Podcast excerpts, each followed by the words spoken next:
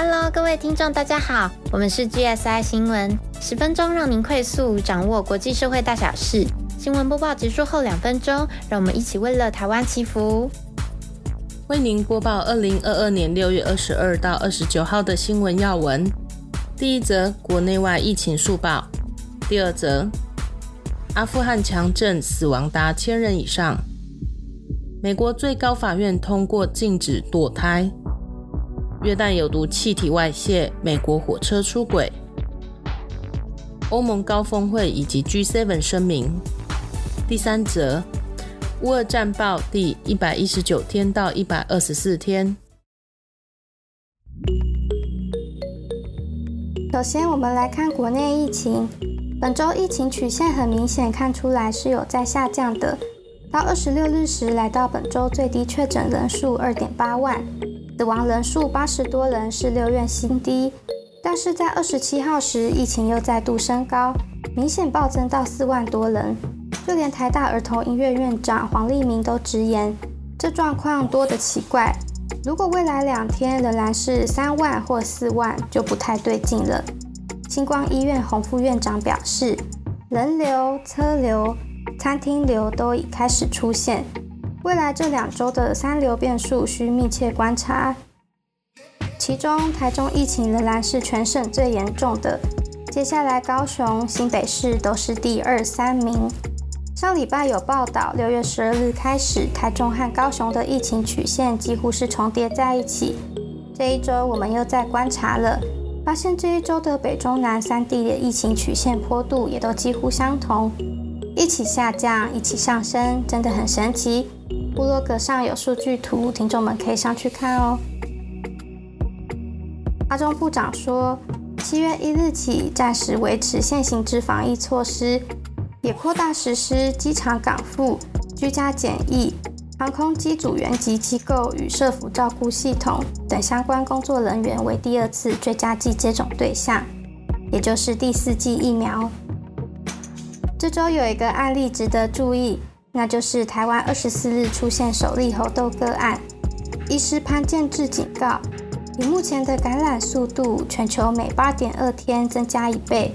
现在已达四千一百二十四例，换算下来，若八十二天后恐会达到一千零二十四倍，感染人数超过四百万人，也让他直呼难怪国外媒体和公卫专家会紧张起来。根据统计，目前九十八 percent 的个案是男性，其中还有高比率有男男性行为。专家表示，猴痘主要传染风险是接触到感染者皮肤病灶。造成传染，虽然飞沫传染几率较低，但是该做的卫生清洁还是要做好。勤洗手，随身携带酒精消毒，酒精喷完搓一搓，均匀分布，便可杀死病毒，达到防治效果。阿富汗东部二十二号发生强震，至少一千一百五十人死亡，成千上万人流离失所。是二十年来死伤最惨重的地震。当地缺乏重型设备的情况下，救援人员只能徒手挖掘仍然埋在石块下的同胞。阿富汗相当依赖外国援助。去年八月塔利班接掌政权之后，大部分的外援被切断。这场灾难对塔利班政府是非常艰巨的挑战。联合国、美国、日本、韩国等等。都表态提供协助。美国最近舆论沸沸扬扬的议题之一，就是二十四号最高法院推翻了罗素韦德案保障堕胎权的历史性裁决。美国媒体预估，全美近半数的州将会跟进禁止堕胎。然而，加州、俄勒冈州还有华盛顿州等三州，则是承诺要捍卫堕胎权。二十七号，约旦阿卡巴港发生了有毒气体外泄的重大意外，造成至少十一人死亡，好几百人受伤。同一天，美国密苏里州发生了火车撞上卡车之后出轨翻覆的意外，已知三人死亡，有五十人受伤。欧盟高峰会，七大工业国领导人高峰会 G7 以及北约峰会在六月底接连登场。欧盟高峰会在二十三到二十四日展开，G7 领导人峰会紧接在后，二十六到二十八号在德国巴伐利亚州举行。压轴的北约峰会则是二十九到三十号在西班牙首都马德里举行。北约峰会后续在下集会为听众们报道，可以按赞、订阅，把小铃铛开起来哦。欧盟领袖峰会在比利时布鲁塞尔举行，主要议题是讨论乌克兰正式成为候选国的提案，以及如何应对俄罗斯停止输送天然气的问题。俄罗斯入侵五天之后，乌克兰总统泽伦斯基就申请要加入欧盟。BBC 报道，专家分析，乌克兰想要加入欧盟 EU 的主要目的，并不是经济。成为 EU 的会员国将让乌克兰变成一个独立自主的欧洲主权国家，而不只是俄罗斯世界的一部分。本月二十三号，EU 正式授予乌克兰和邻国摩尔多瓦共和国成为加入 EU 的候选国资格。这是加入 EU 的第一步。接下来，国家必须接纳并施行所有的欧盟法规。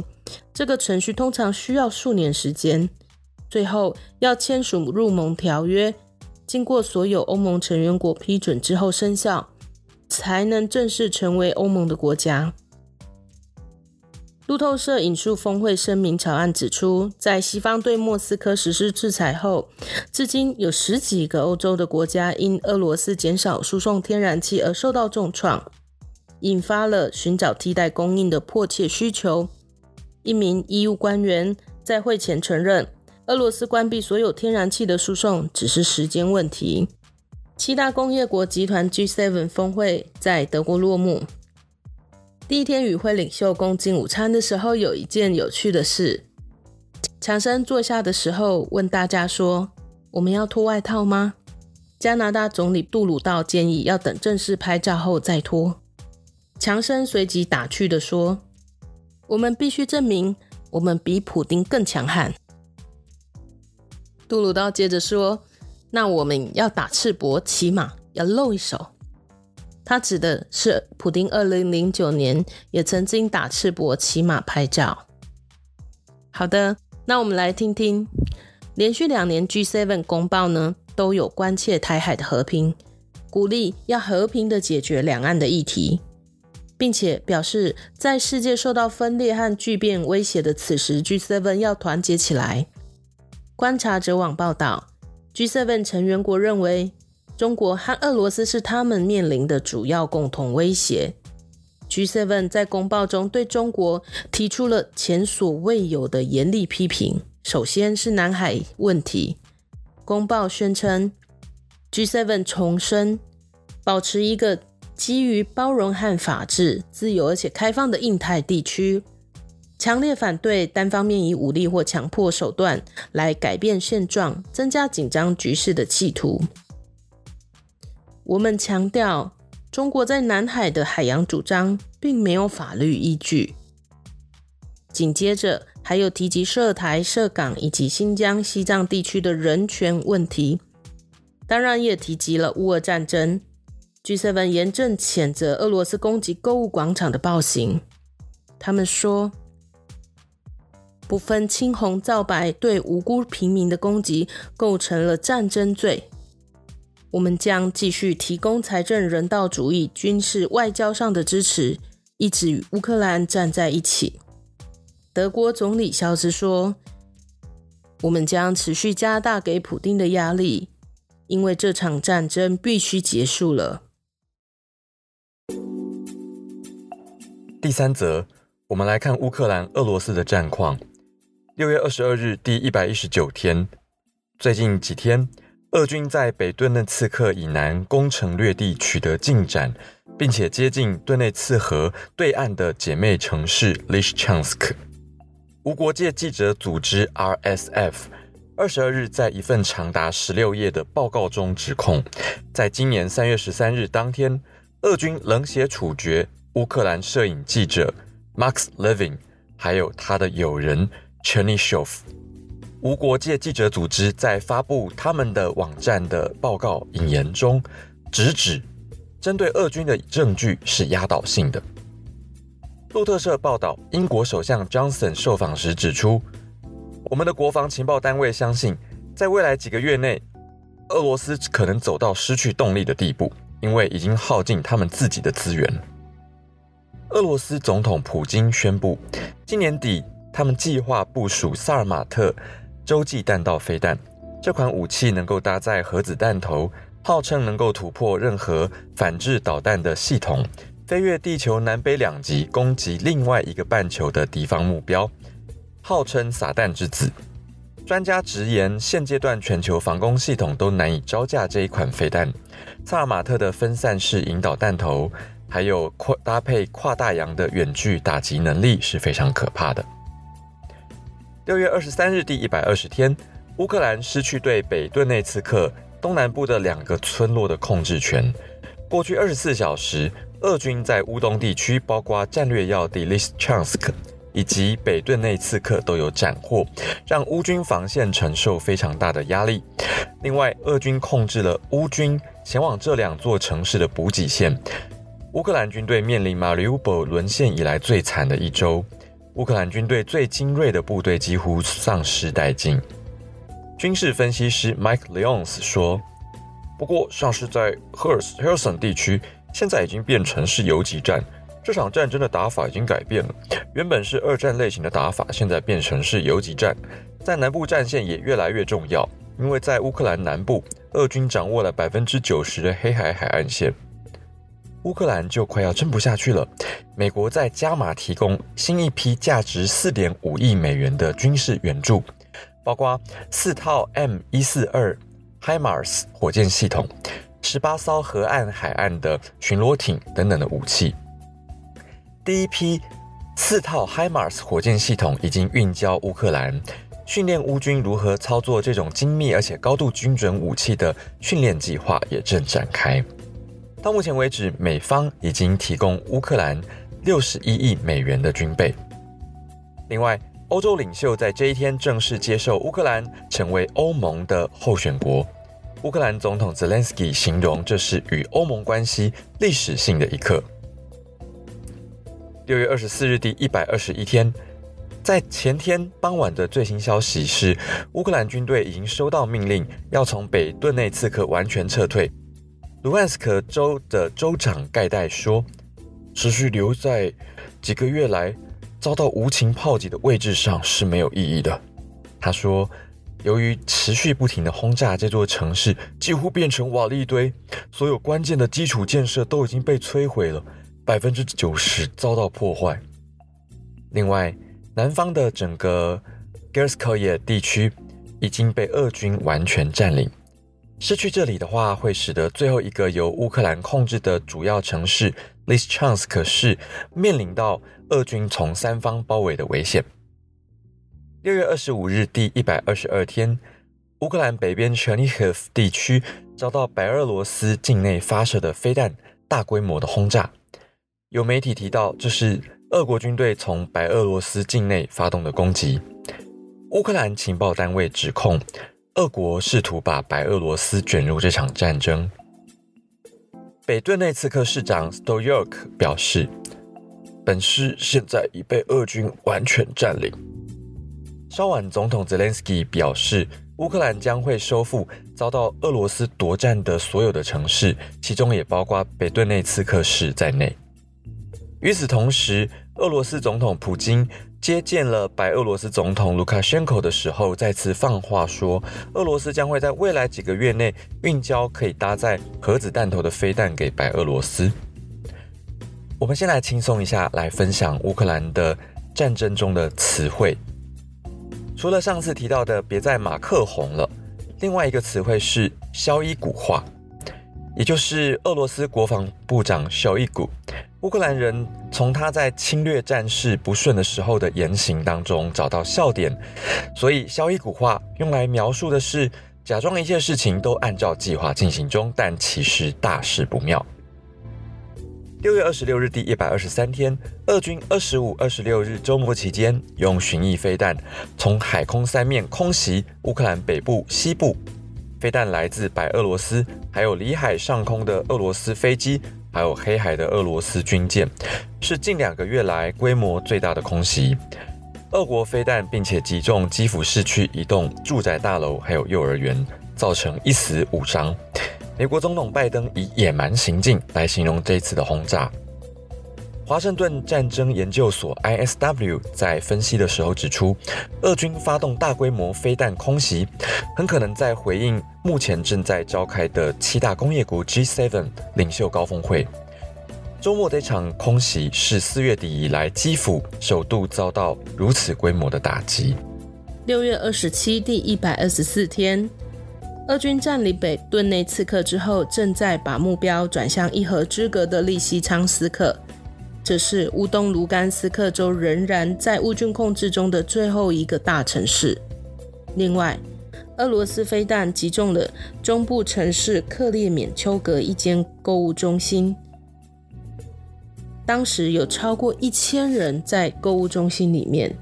当地的州长指出，飞弹的攻击造成了至少十人死亡，而且伤亡人数也还在攀升中。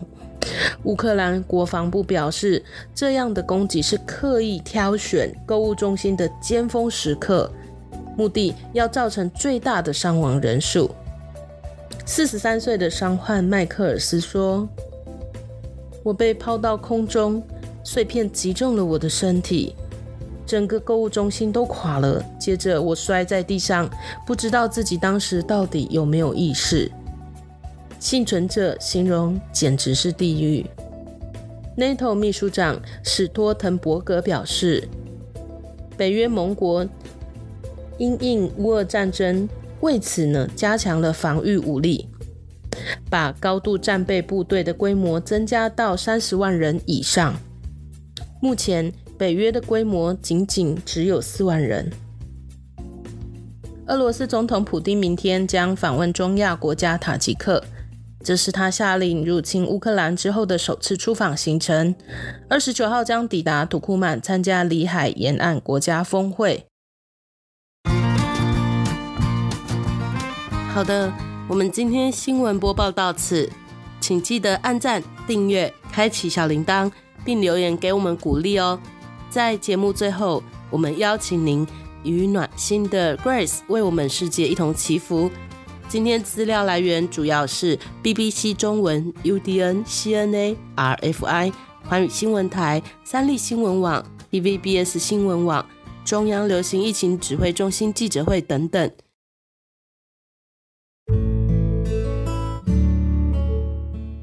马太福音十八章十九节。若是你们中间有两个人在地上同心合意的求什么事，我在天上的父必为他们成全。因此，这边邀请关注新闻时事的大家与我们一起祷告。全知全能的神，真心的邀请您来到我们的面前，接受我们的祷告。想到啊。如果我们在职场中花了半年、一年的时间啊，好不容易完成了一个案子，或有一点业绩时，就会看着那个成果，觉得哇，很开心，有成就感。那想必神啊，创造了天地万物后，看着美丽的宇宙、地球和人类的时候，也很有成就感吧？按照神构想打造的，能延续至今。那观察这个社会，有按照神一开始创造的构想度过生活了吗？看到现今社会、媒体、疫情、战争，近期通过的堕胎法案，虽说胎儿有生存下去的权利，但是有一些非自愿怀孕，甚至胎儿的健康、后续的照顾、经济的考量，很难针对争了一个对错。但如果单纯的看成医疗行为，由医生来判定是不是更客观，我也不知道。再者，看到地球上近几年来的战争，其实不只是乌俄。那为什么这个战争这么样的被人放大来看？那背后是不是有谁，或是想要传递一个什么讯息？那我们的想法会随着接受到的资讯被左右，所以恳求神，让我们学会站在神的角度观看。不管是哪一个人都很宝贵。这个世界啊，不是缺少美，而是缺少发现。所以恳求神赐予发现的好眼光。那如果了解了我自己身价数亿，我这么宝贵啊，真的不想要浪费时间，只想要为了永恒的灵，度过不会后悔的人生。那如果祷告的地方啊不足的部分，请求圣灵都能够加添。祷告是以得圣主基督的名。